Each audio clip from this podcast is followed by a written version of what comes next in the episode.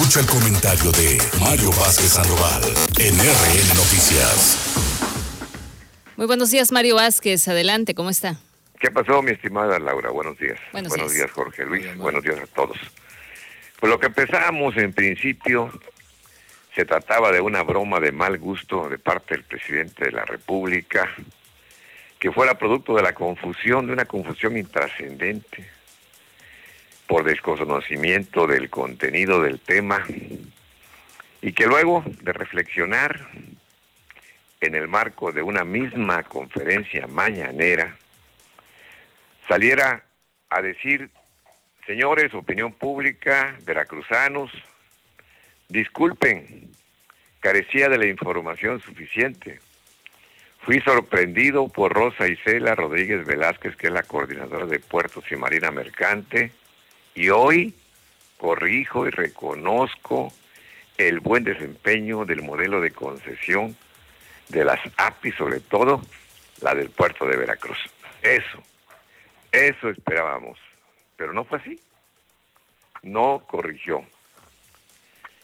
Bueno, pues le faltó decir al presidente, después de que se hubiera informado bien, que precisamente el modelo de las APIs, y sobre todo de APIVER, ha sido el factor determinante del crecimiento de la infraestructura que duplicará o más la capacidad de movimiento de carga.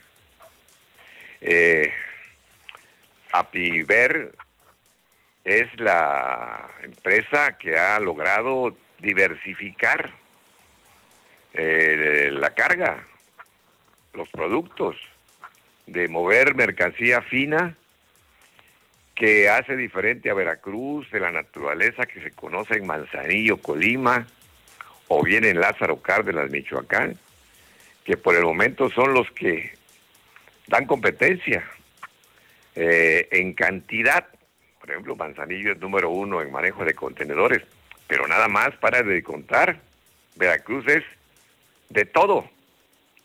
Es decir, elevamos notablemente la calidad comparado con los demás puertos del país.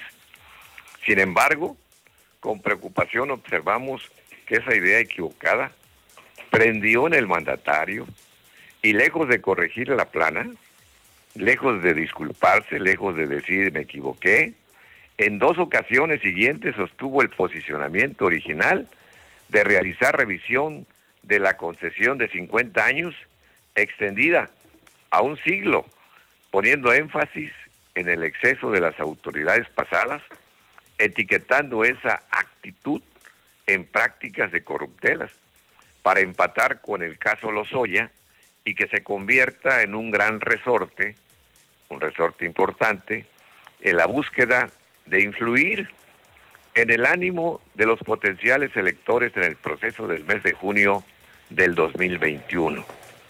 De existir la intención del presidente de la República de aclarar el proceso y resultados de APIDER, sin mayor dificultad entendería los beneficios y dejara de amenazar con la revocación. En los años 90, Veracruz movía casi 7 millones de toneladas al año. En el 2019, la suma llegó a 30 millones de toneladas. Y se espera en el 2030, que es cuando concluiría la segunda etapa de la ampliación del puerto, pues tendría Veracruz un movimiento portuario de 90 y hasta 100 millones de toneladas de carga. Esta sí debemos considerarla como una transformación efectiva. Se invirtieron 31 mil millones de pesos en la ampliación del puerto. Ahí está, la primera etapa. En la primera etapa. Falta la segunda etapa, que repito, concluiría en el 2030. Y aquí hay que destacar que el capital privado, promovido precisamente por la APIVER, los directivos de APIVER, y aquí hay que reconocer a el señor Fernández Carvajal, a Ignacio, Juan Ignacio Fernández Carvajal, que fue el impulsor de este proyecto de ampliación, representa cuatro veces la inversión del gobierno federal. Por cierto, esos recursos fueron sacados precisamente de APIVER recursos propios de APIVER que son recaudación de servicios prestados en el recinto portuario. Pierde justificación el criterio de querer eliminar lo que hasta ahora funciona bien.